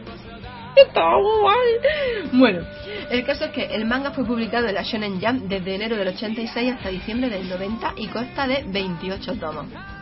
14 añicos, ¿eh? El anime fue dirigido por Kozo Morishita y Kazuhito Kikuchi. Aparte de en lo que es... El diseño de personajes, Sí, sí, estuvieron Michi Jimeno y Shingo Araki. Mm, hay que decir que Shingo Araki murió hace relativamente poco, lo cual ha sido una verdadera desgracia, porque Sí. como tenga que dibujar otra vez Kurumada algo, yo creo que, de hecho, el tío ya se dedica a hacer los guiones y tiene gente que le dibuje. No, no, no, ya ni eso. Ya ni eso, o sea, No. ya él, él recoge las pelas ahí en plan, vez que uséis se enseña, me tenéis que pagar, ¿no? Mira, el, los Canvas, él puso la idea inicial y la autora hizo el resto. ujú, Saint Seiya Omega, Ujú. él solo ve las pelas. Ya. Y Next Dimension, basta decir que empezó a publicarse Ya. hace cuatro años Sí, es verdad. y ha avanzado prácticamente nada, porque se pega unos descansos el tío de medio año Vaya cada. X capítulos que los flipa. Pues si tiene que estar forrado no va a descansar, el cabrón. Estar ahí en plan, yo me inventé esto y sigo viviendo del cuento, nunca, me- nunca mejor dicho. Tipo Kentaro Miura. Bueno, eh, estuve metido en Asahi TV, ahí en Na, Ya ves. ahí en Na, Asahi TV. Ya ves. Y se emitió desde el 11 de octubre del 86 hasta el 1 de abril del 89. Y tuvo 114 episodios. Aclaración. ¿Por, Solo qué, la primera temporada. por qué terminó el anime antes que el manga. Explicamos. Sí. Porque después de la saga de, de Asgard vino la saga de Poseidon que era demasiado similar a la saga de Asgard.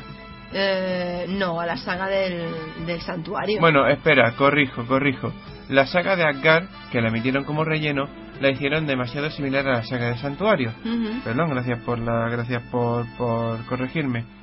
Y la serie empezó a perder audiencia. Los últimos capítulos, que correspondientes a la saga de Poseidón, se hicieron con menos presupuesto y la audiencia continuó bajando. Así que una vez terminada la saga de Poseidón, se cortó el hilo. Hombre, es que a ver, es que era todo más de lo mismo. Hmm.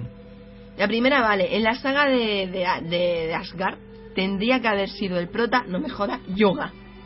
No me joda. Este, este, no debate Samu o y yo lo hemos tenido ya este varias debate veces. Es así, el prota de todo es ella. Venga, va, él es un tonto mierda y no queda más remedio que aguantarlo. Pero la saga de Asgard es de yoga. Hombre, a ver, yoga. Seamos- yoga, yoga, seamos claros, yoga, en realidad, yoga. en realidad en la saga de Asgard, en la saga de Asgard el que tiene menos protagonismo es Seiya. Seiya se dedica a pillar hostias de todo Cristo. Shun intenta poco menos que violarlo. Sí, yo pilla más palos que un tonto. Y que aparece cuando le da la gana y Yoga está en sí misma con la pava rubia. Dime que no es así. Pero es que aún así, eh, los que pillan menos hostias son los demás. Seiya pilla más y se carga menos.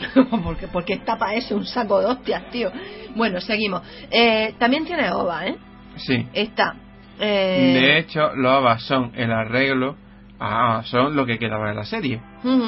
Son los OVAs de Sensei Hades, Santuario. Bueno. El rabo que parece una morcilla. Aclaración, hablamos del rabo del gato. Pero qué roce. Bueno, Bueno, OVAs de Sensei Hades, Santuario, que eso, mm, Samu y yo, no nos esperamos ni a que los fansubieran en castellano, lo vimos en portugués. directamente, qué ha dicho. y Pero luego sí, ya sí, lo... Sí. Eh, que constan de 13 episodios, se emitieron en... ah, y se editaron desde noviembre del 2002 a diciembre del 2003. Luego está Sensei de Infierno, son 12 episodios, se emitieron desde diciembre del 2005 a febrero del 2007. Lo de infierno, que tiene más de un significado porque ha sido un infierno para los fans. Totalmente, tío. Eso ha sido peste, peste. Bueno, y luego está Sensei de Eliseo. Que seguía siendo un infierno para los fans. Son 6 episodios, fue de marzo a agosto del 2008. Exactamente. También tiene unas 6, 8 películas, me parece. Sí, mm, eh, La manzana la de manzana oro. de oro, la, la batalla de los dioses, que para, bueno, esa es la que cogen a Yoga, lo hipnotizan y se vuelve malo, ¿no? Creo que sí. Mm, que esa viene a ser una versión resumida de la saga de Asgard, Las películas son La leyenda de la manzana de oro, la gran batalla de los dioses, La leyenda de los jóvenes escarlata los guerreros del Armagedón, y El inicio de la saga del cielo. Que esa, el principio es chunga que te caga. esa es rayante a más no poder en Eso, general. eso es insoportable. O sea, lo ves y dices tú, pero que se han fumado. Bueno, pues empezamos con la historia. Sensei ya comienza contándote la historia de un chaval canijísimo, muy japo, o sea, el estereotipo japonés por excelencia. Un chaval de ojos grandes y marrones. Os recordamos que en Japón la, cuando dibujan a alguien con los ojos chicos es porque es malo. O u occidental. O, u occidental. Eso es así. Bueno, pues el caso es que el chaval está luchando contra su compañero Cassius, bueno, su rival Cassius, que es alumno de, de otra maestra, de otra mujer caballero, y, mm, en fin, le corta una oreja, lo, lo gana, se gana la armadura de Pegaso y decide volver a Japón para eh, encontrarse con su hermana. Aquí los rollos entre hermanos en Japón, esto está al orden del día. Bueno, por caso es que llega. Y lo primero que hace es pelearse con Jaguar, el caballero del unicornio. Sí. Y sale la señorita Saori Kido, que le dice, ay, sí, ya. Bueno, que al principio no es tan pava, ¿eh? No, no, no. "Mm, tienes que devolverme la armadura porque me pertenece, porque mi abuelo era rico al hartarse. Y tienes que pelear contra el resto de caballeros para conseguir la armadura de oro. Entonces cuando tú dices, Sella, ¿por qué tú no conoces la existencia de la armadura de oro si vienes del santuario donde hay 12 casas con caballeros de oro? Y tu maestra era una caballero de plata. Colega, ¿qué te pasa en, la, en el tarro? Esto para decirle, pues mira, no, so guarra, ahora me doy la vuelta y me largo. Y si quiero una armadura de oro, me la pido allí. He hecho la suscripción al patriarca y le digo, mi armadura, Bonico. Ay. Vamos, o sea, de- de- o sea, que al principio dices tú, hostia, una armadura de oro. Y era armadura de Sí. oro de Sagitario. Ya sabemos que si no es Masami Kurumada. Sí. Bueno, pues entonces dices tú, hostia, hay una armadura de oro. Pero claro, más adelante dices tú, vamos a ver, lo que me acabo de decir, si vienes del santuario, como que no te has enterado, macho? Aparte de que su maestra está en coña del caballero de oro de Leo, Sí. Y él lo conoce, o sea, y todo el mundo lo conoce. Oh, el caballero de oro de Leo. Ay, ahora, hola. No sé, una cosa más, más, más que dices tú. Es tan nortado los ocho años que le ha durado el entrenamiento, o O se ha vuelto tonta de las hostias que le ha dado la maestra. seguro. Bueno, la verdad es que mm, la serie eh, tiene una de incoherencias que para... Sí, tiene de- de incoherencias para matar. En, en nuestro último revisionado ya nos pa- las buscamos directamente. Directamente nos partíamos el pecho. Esto que dices, vamos a verlo, pero para reírnos. Que, ojo, es nuestra serie favorita, ¿eh? Sí. No vaya a malinterpretar. Ah. Pero es que ya la ves en plan, ja, ja, ja. Dices tú, hombre, por favor, esto no puede ser así. Bueno, el caso es que Saori Kido, la pava más pava de este planeta, le, le obliga a pelear contra más caballeros de bronce para ver si consigue la armadura de oro.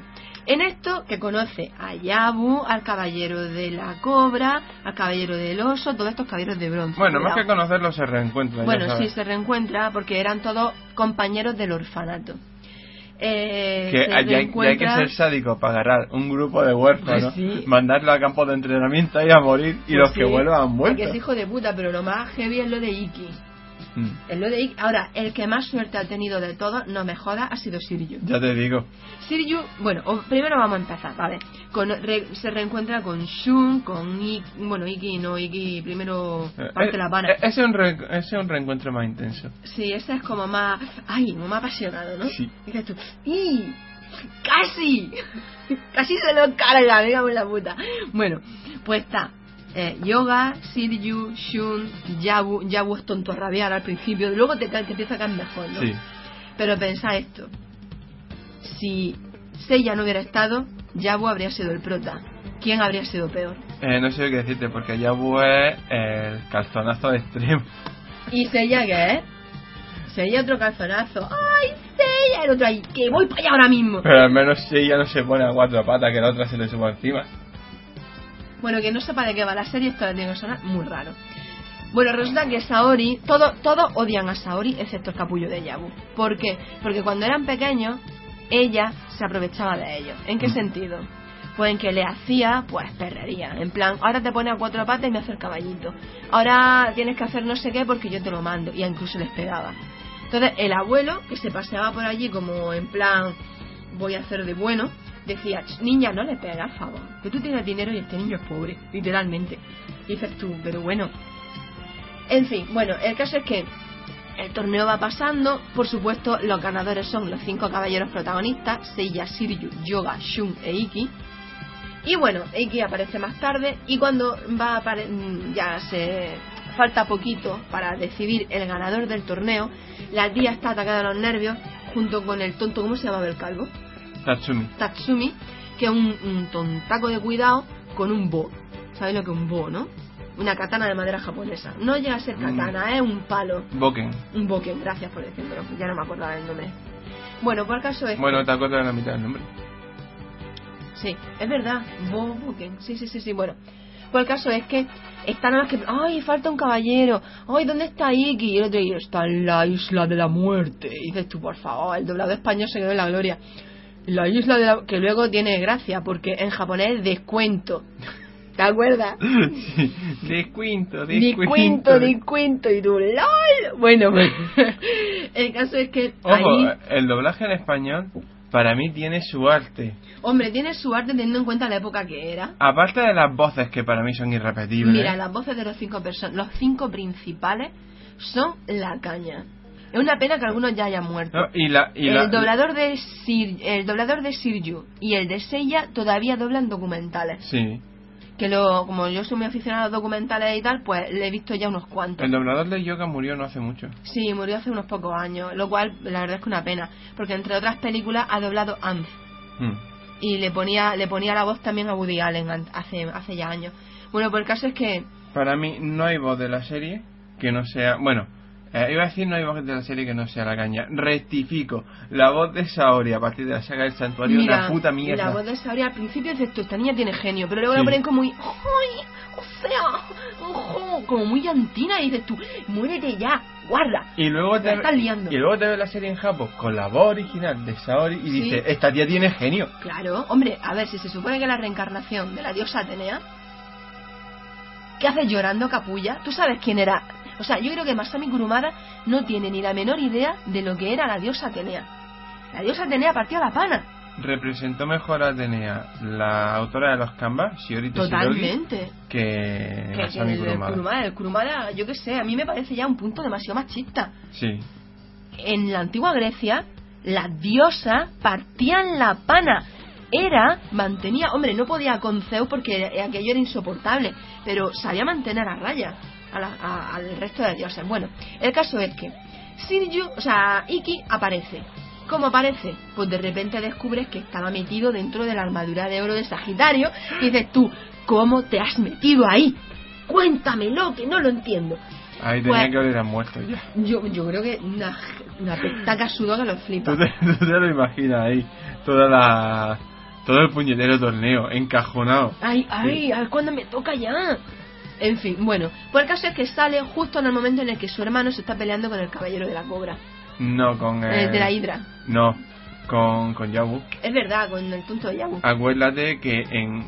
Yo, es- esto es una leyenda urbana más que otra cosa, pero creo recordar que el resultado de ese combate lo decidieron las encuestas de popularidad. ¿Sí? Creo re- eh, creo que es una leyenda urbana. No, no he tenido confirmación oficial de eso. Bueno, da igual, nunca, día se sabrá. nunca he encontrado una confirmación. Pero la razón por la que Yabu, como rival de Seiya, no está en el equipo Es por la gente, ¿no? es por la gente. Bueno, es que en Japón y en Estados Unidos también se suele hacer mucho eso por votaciones. Bueno, pues el caso es que eh, Iki aparece, Shun se pone blandito, se pone en plan manteca. ¡Ay, mi hermana! Justo, Y- de- justo antes, ah, se- perdón, justo después de haber convertido al caballero del unicornio en un queso gruyere, sin dejarlo que se mueva. Totalmente. Lo deja ahí en plan. Y, y, y el otro se pone así. ¡Ay! ¡Ay, mi hermanica! Y el otro que lo mira con cara de asco. ¡Ay, Shun, siempre está llorando, hijo mío! Y de tu juela que valiente aquí. Toda la serie ha mantenido una cosa. Desde, el pri- desde la primera vez que vi pelear a Shun. Si Shun se cabrea, tiembla todo Cristo. Y en, y en la batalla del santuario, cuando el caballero de Piscis le toca las pelotas, lo demuestra. No sé, pero lo que pasa es que a Shun deberían de haberle metido más vidilla. Sí. Porque vale con nenaza. Pero el tío cuando le tocan los huevos bien, bien tocados, como diciendo, "Ch, ¿qué pasa, eh? Los huevos no me va a tocar la... po-". Bueno, la frase favorita de, de esta, esta semana, ¿eh? Me va a tocar la... Po-". Es que en lugar de amariconarse cuando aparece su hermano, Shun se cabrea y se acaba la serie. Totalmente. Sí. Bueno, ¿Qué pues el caso es haces que tú pegándome? ¡A tomar por culo! Iki aparece con cinco sombras. Eran seis sombras, me parece. Seis Mm, sombras. Sí, al principio aparecía solo con las sombras del Fénix. Que Solo sí, exacto, con las sombras del Fénix. Y los caballeros negros que acompañan a Iki eran son los son caballeros expulsados del santuario que por X o Y razón no han podido terminar su entrenamiento. Bueno, porque han sido expulsados, qué coño. Sí, han dicho Y, lo largo. y van a parar a la isla de la muerte, donde eh, se encuentran las armaduras negras fabricadas por alquimistas renegados. Bueno, pues el caso es que a partir de aquí eh, se hace, se, se monta el club de los cinco y van Seiya, Shiryu, que se hacen amiguísimos, eh, Shun y Yoga, que también se hacen en amiguísimos, eh, a pelearse con Iki para recuperar la armadura de oro. Porque Seiya, Seiya, solo Seiya ha sido retado por Iki, ¿te acuerdas? Seiya, te desafío de tú. Pero a ver, de todos los que hay aquí, te fijas en Seiya. ¿Por qué? Además, que Seiya, en el momento en el que aparece Iki, estaba medio muerto, con el brazo vendado, escayolado, que, se lo- la, que la, la misma sombra de Iki se lo quita de un peo casi. Pues sí, así, vale, fuera. O sea, tienes a tu hermano que no, no pasa ni Cristo de la cadena, lo puedes desafiar a él, que además está el tema personal. Está Yoga, que se quita se quita a tu Cristo con el, con el polvo de diamante, lo puedes desafiar a él. Shiryu, que impone más, lo puedes desafiar a él. Pues no, desafía al niñatico. Hombre, Shiryu imponía lo más grande. A mí de todo al principio era el que más me imponía. Y decía, con este no te metes, vamos. Bueno, pues el caso es que los desafía, pero Seiya y Shiryu se van eh, de picnic en busca del maestro de, de Shiryu para arreglar, no, en busca de Mude perdón, Primero con primero por el maestro de Shiryu a ver Sí, cómo a se ver. pueden arreglar la armadura. Exacto, y luego él lo manda a Mude Yamiel, que vive en vete tú a saber de qué lugar perdido de la India, para que le arregle la armadura.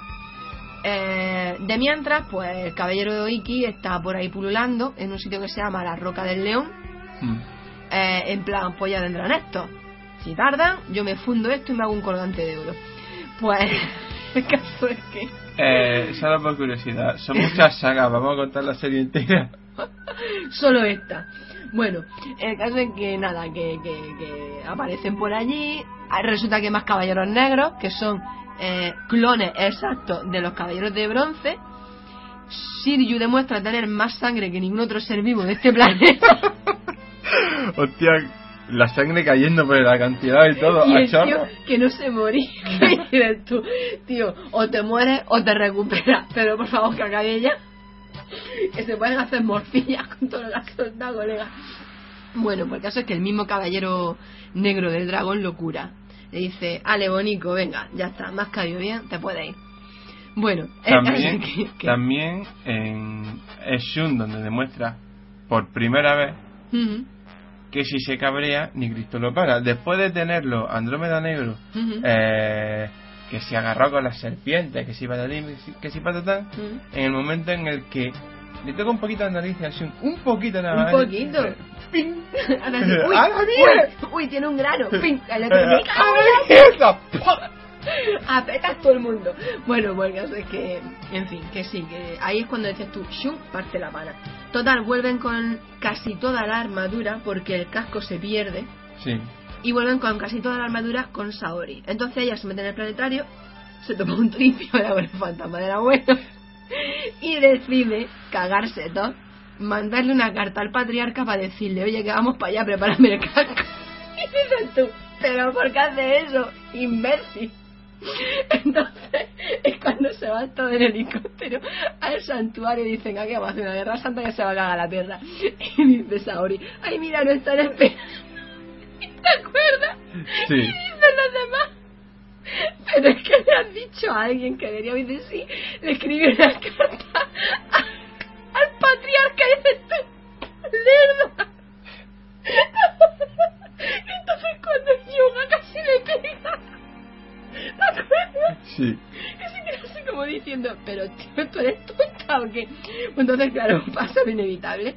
A Saori le clavan una flecha en el pecho, en toda la babella, y dice, bueno, ahora tenéis 12 horas, tenéis que subir corriendo y ganar a todos los puñeteros caballeros de oro que hay aquí, que son más fuertes que su puta madre, llegar al patriarca, vencerlo y entonces le quito la flecha y dices tú, mira, mátala, a tomar por culo, porque no hay manera. Total, que aún así dices ella, vamos para arriba, y los demás, ¿qué? Total, me parto. Total, esto es muy heavy. Total, que el primero que se encuentra que el caballero de oro resulta que es Mude Yamiel, que que arreglar la armadura, que se vea un rebote en plan, ay, este nos pega, este nos pega, nos pega. Y dice, no, venís para acá, bonicos, que voy a arreglar la armadura. Pero antes de eso les pega. Eso dice, no, pero en un crujir se os meto, por tonto. Para acá visto de la niña. Bueno, por caso que la niña aquí no pinta nada.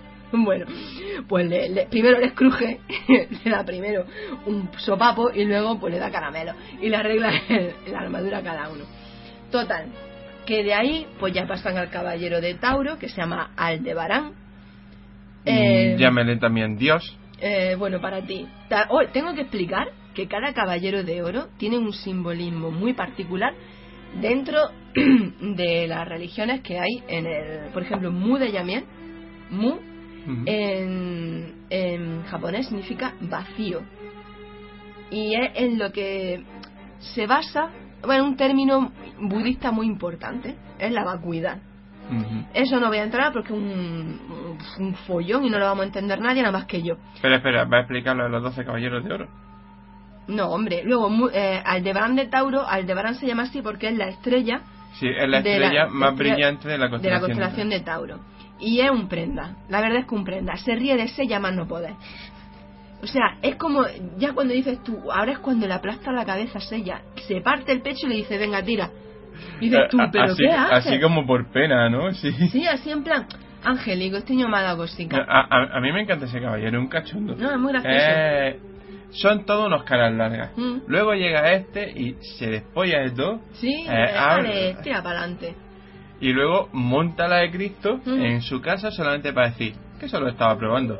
Tira Venga, para arriba. dale, tira para arriba, bonico, que a mí el patriarca este no me paga. Bueno, pues luego van a la casa de Géminis, se encuentran con dos casas. Sirju, como no ve un pijo, porque se ha quedado tuerto, pues coge a Seiya y echa a correr. Y atraviesa la pared, porque Sirju dice, aquí no hay nada.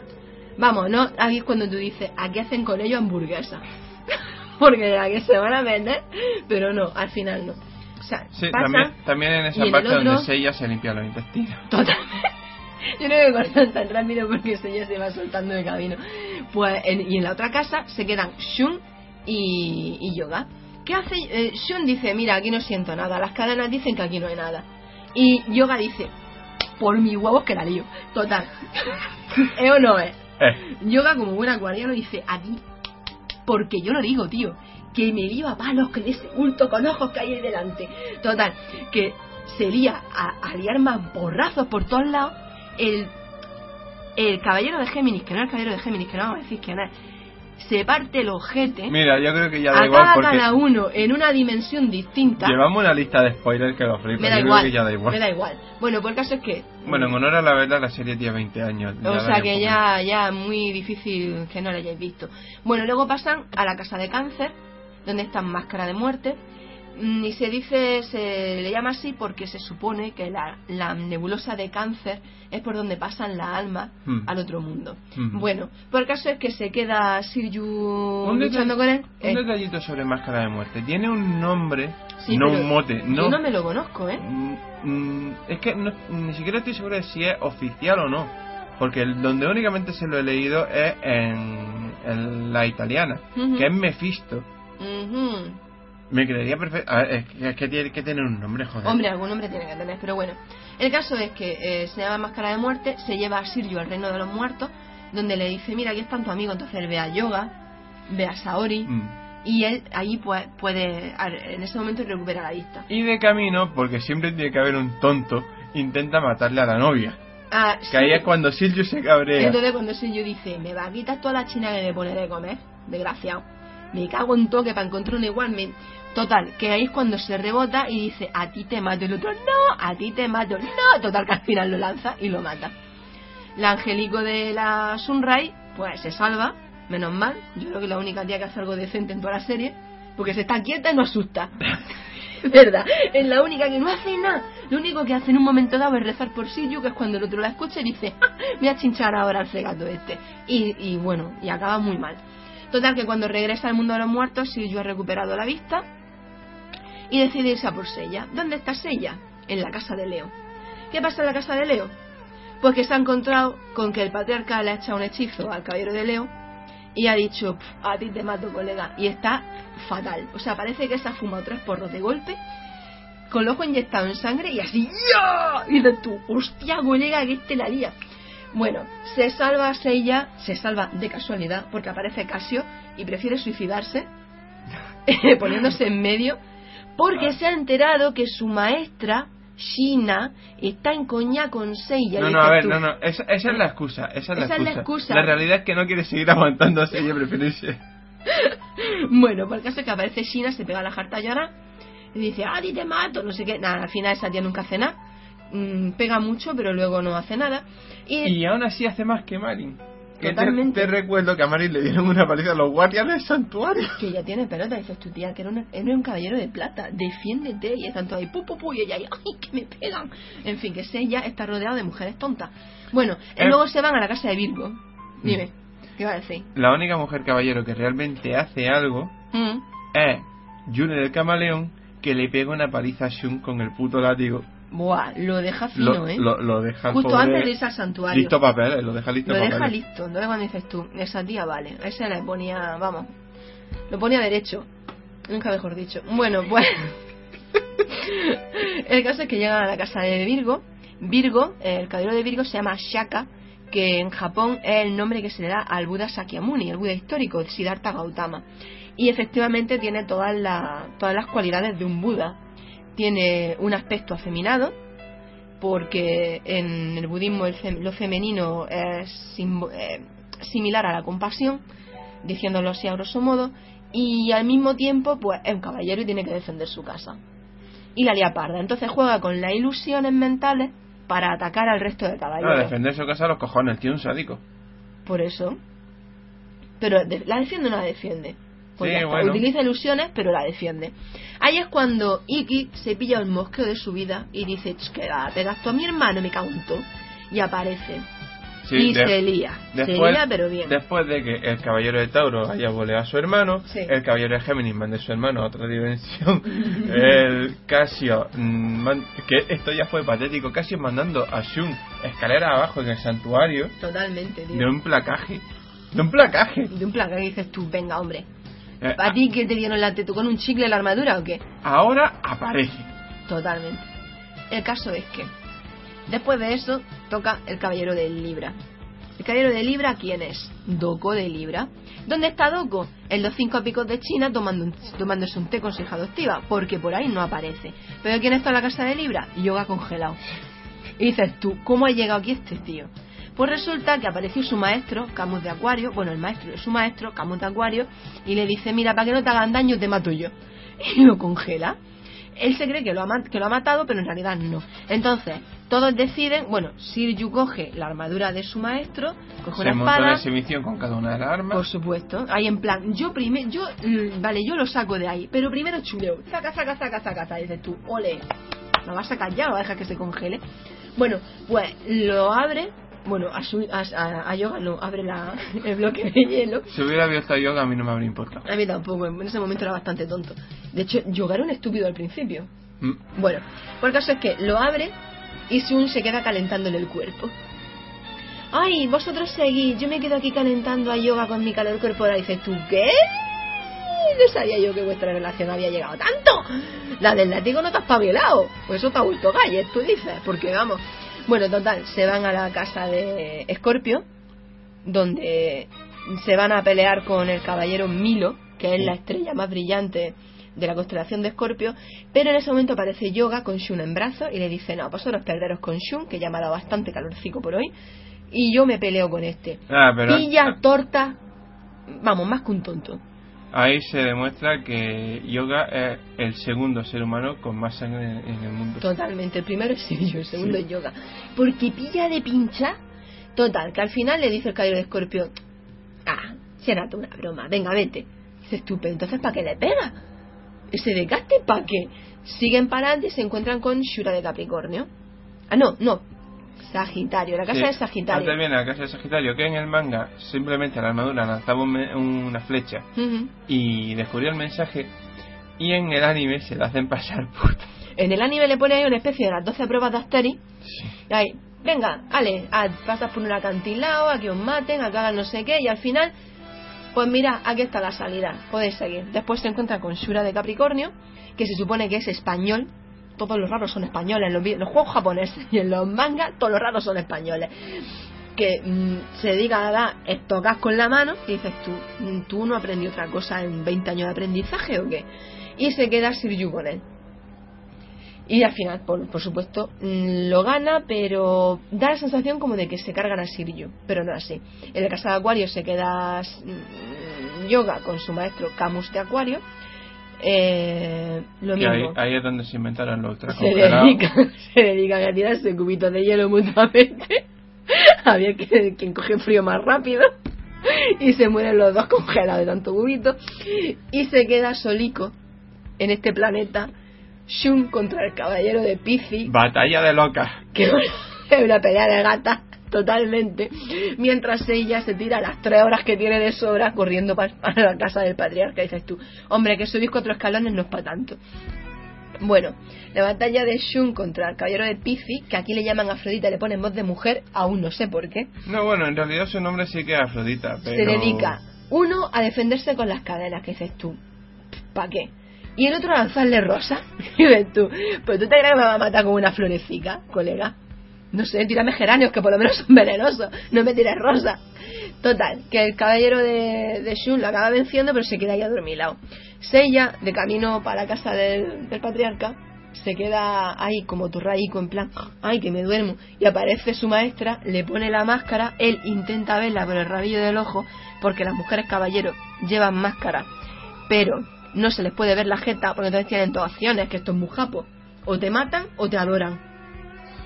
Y esto dices tú, mm, no hay punto medio aquí. Mm, yo quiero saber mm, qué coño le tenía que pasar a Sina por la cabeza no lo para sé. acabar pri- primero un extremo, después otro. Eso fue el pijama del- de, de- de- de- Eso fue el pijama de Seiya que la enamoró. Bueno, pues llegan a ir, descubren que el patriarca, esto ya no lo vamos a decir. No, de descubren hecho, que el patriarca es un personaje muy importante en la saga, que está loco perdido y que bueno, y que y que Saori Kido es más tonta de lo que parecía. Básicamente. ah, pero mm, yo, yo, yo siempre pensé que no podía ser más tonta. No, sí, lo demuestra. Bueno, yo creo que ya está bien de hablar de las sagas porque ahora iría a la de Poseidón y luego iría a la otra y luego iría y yo paso.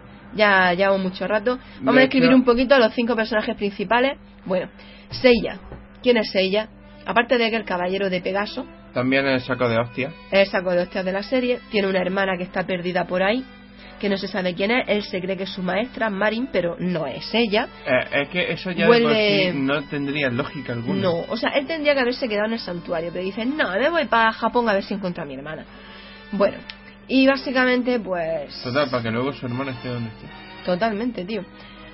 En fin, luego va Siryu. Siryu, ¿quién es? Siryu, el caballero del dragón. El niño mimado. El niño mimado, porque en el sorteo en el que deciden a ver dónde se van, le toca los cinco pinos, los cinco pinos, le tocan los cinco picos de China. Con- se va con el maestro Doko, un señor, un viejete nanico que se parece a Yoda lo más grande, que es majísimo, que lo cuida como un hijo. ¿Verdad que sí? O sea, Sí. lo cuida y dices tú, ya quisiera yo ser caballero estando como tú, cabrón. Que para colmo costado una niña, que la tiene ahí de sirvienta forever, Areva, y en fin, que se enamora de ella y, y el chaval pues aprende pues a meditar, a luchar, el más tranquilo de todos, tiene más cordura, el que más sentido común tiene de todos, en plan, bueno, mira, vamos a pensar esto primero. Sería el de no pienso ahora, yo tiro, y el otro es como más, vamos a tomárnoslo con calma. Pero como todos los modositos, cuando tocan las narices, tela. Sí. Luego iría Shun. Shun. Shun, el tontico de turno. Es una nena. Todo el mundo se cree que una niña. Eh, le toca la armadura de Andrómeda porque casi se ahoga en la prueba intentando hacer lo mismo que la diosa Andrómeda. Bueno, la diosa era una reina, era la reina de Etiopía. Que su padre la da en, en ofrenda a los dioses para calmar las tormentas y todo eso, ¿no? Se la da de ofrenda a Poseidón. Y bueno, la atan en una roca y la chavala muere ahogada y se supone que se va a vivir con Poseidón. Yo no me acuerdo ya bien de la historia, pero algo así era. El caso es que lo atan, en plan, te vamos a putear, ¿verdad? Los compañeros. Y él, No, eso era la prueba. Ah, era la, la prueba, prueba. real. es verdad, es verdad. No, pero los compañeros de. No, sí, los- lo putean bien. Hay uno que tiene una estrella así tatuada en un ojo y dices, tú, ¿qué te pasa? Ay, Reda y Spica, estos Uf, dos tíos siempre me han dado grima. Bueno, que pues Shun. Shun, el hermano de, el hermano pequeño de Iki, de hecho Iki eh, se fue a la isla de la muerte porque en un principio a Shun le tocó ese sitio, pero él dijo no, yo me voy para allá que mi hermano no lo aguanta. Y por eso le odia, pues capullo, si tú decidiste irte para allá no es culpa de tu hermano, si tú eres tonto, pues arrea con la verruga, colega. Bueno, el caso es que Shun es bastante bueno luchando, pero nunca demuestra lo que vale. De Él hecho, se supone que es el más joven de todos. de hecho, Shun llega con el, a- habiendo alcanzado el séptimo sentido cuando al principio de la serie. Porque para superar la prueba del sacrificio había que alcanzar el séptimo sentido. Sí, es verdad. Bueno, pues el séptimo sentido es algo parecido a ser un dios, ¿no?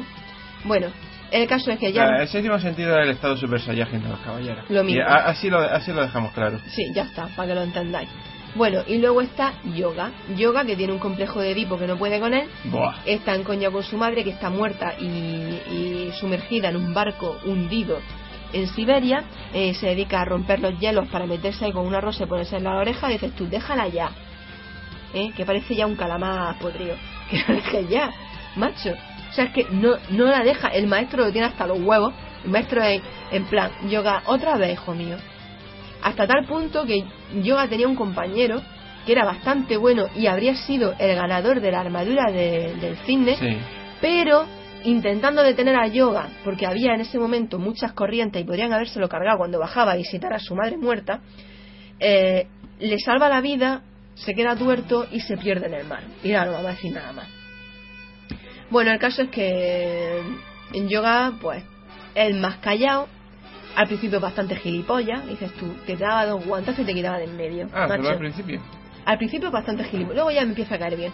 Pero al principio es tontísimo.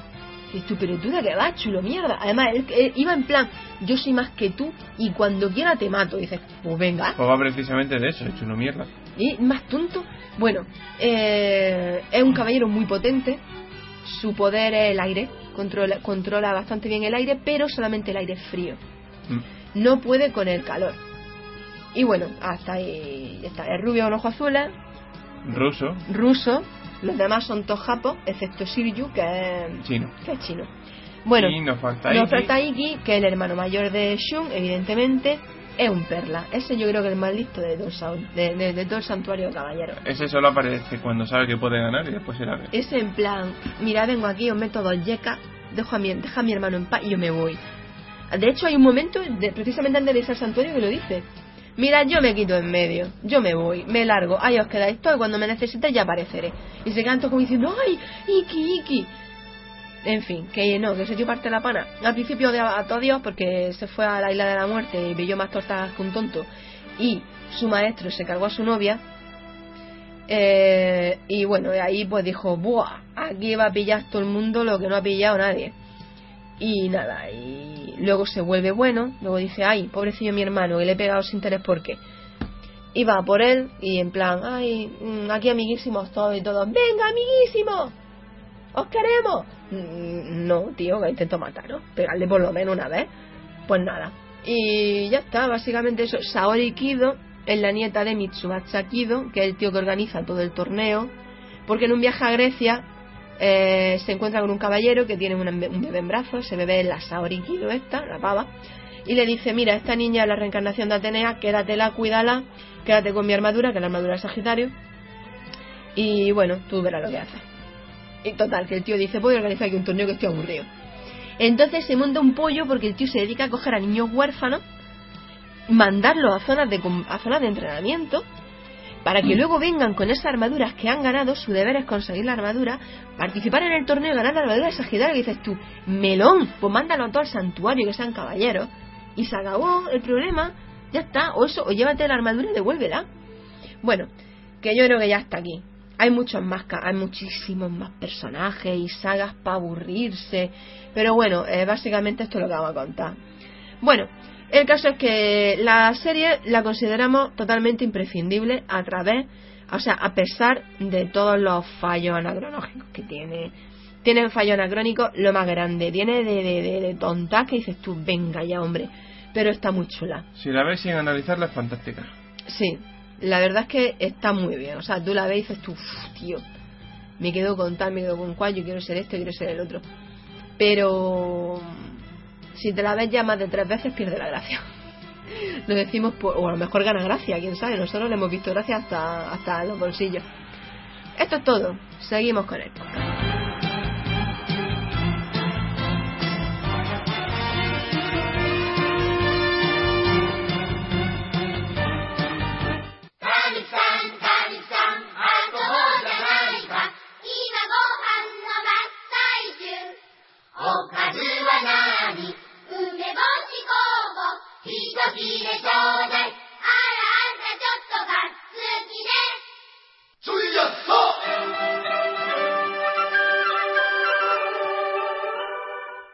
Esta semana en Mito y Leyendas de Japón voy a hablar del Gama, que en japonés es el sapo. El sapo se relaciona tanto en Asia como en Europa con práctica oculta y maléfica, ya sabéis, está muy relacionado a la brujería. Valga el ejemplo de la tradición china, transmitida después a Japón, de dos ermitaños cuyos rostros tienen rasgos anfibios y se dedican a hacer pociones mágicas con sapos. Una medicina muy conocida en Japón contra quemaduras, heridas, sabañones, grietas en la piel y dolor de muela es una- un ungüento llamado aceite de sapo que hasta hace poco los farmacéuticos ambulantes vendían por la calle y hoy se venden en las farmacias. Este ungüento no lleva necesariamente sustancias segregadas por las glándulas de los sapos, sino que contiene ingredientes como grasa de caballo y cera de abeja. El nombre de aceite de sapo sirve para que llame la atención de la gente, ¿no? Para que, lo, para que vaya a comprarlo. El yokai del Gama es un sapo del tamaño de una roca gigantesca. Las historias de este yokai se reparten por todo Japón. Por ejemplo, una leyenda de los alrededores de Kioto cuenta que un campesino fue un día secuestrado por dos ermitaños gigantes y llevado a la fuerza a una cueva. Allí fue atado y vapuleado hasta que sus rastores cayeron dormidos del cansancio. El campesino aprovechó el momento para liberarse de las cuerdas y golpear la cabeza de los santones con su apero de labranza antes de regresar a casa. Al día siguiente, el campesino volvió a la cueva y en su entrada se encontró a un sapo y a una tortuga muertos con heridas en la cabeza. También se cuenta que el espíritu del sagrado monte Hiei, en los alrededores de Kioto, es un gran sapo. Un día, un hombre que estaba escalando hacia la cima hizo un descanso y se sentó encima de una roca a fumar un poco de tabaco. Al cabo de un rato sintió un temblor de un gran terremoto. Al ponerse de pie descubrió que la causa del temblor era un gran sapo que se movía agitadamente debajo de sus pies, dolorido por las ascuas del tabaco. El hombre salió indemne de este suceso, pero recibió la maldición del gran sapo y murió poco después de una fuerte fiebre. En la actualidad, en el barrio de Azabu, en Tokio, escondido entre apartamentos y edificios de embajada, se encuentra el llamado estanque del sapo. Se conserva solo una pequeña parte de la superficie original del estanque, que estaba dentro de la finca del gran señor feudal Yamasaki. Como no podía ser de otra manera, este estanque también tiene su historia. Una noche, dos de los criados de la casa fueron devorados por un gran sapo que emergió del estanque. El señor decidió castigarlo y acabar con él al día siguiente. Sin embargo, esa misma noche tuvo un sueño. Un anciano vestido con un hábito blanco se le apareció, arrepentido por el crimen, y le prometió que a partir de aquel momento se dedicaría a protegerlo. El señor confió en el sueño y se abstuvo de matar al sapo. Hizo bien, porque al cabo de un tiempo hubo un gran incendio en el vecindario que se propagó hasta su mansión. Cumpliendo con su promesa, el gran sapo salió del estanque y usando su boca a modo de extintor, pulverizó agua repetidamente sobre las llamas hasta que dejaron de ser una amenaza, salvando así la vida y la propiedad del Señor.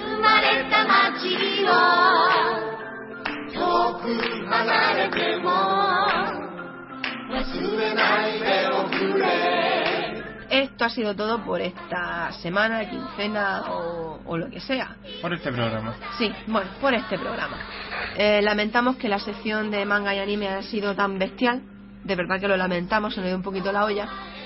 Y bueno, procuraremos que dentro de 15 días el programa sea más de videojuegos. Ciertamente es que no tenía tiempo para prepararme nada más.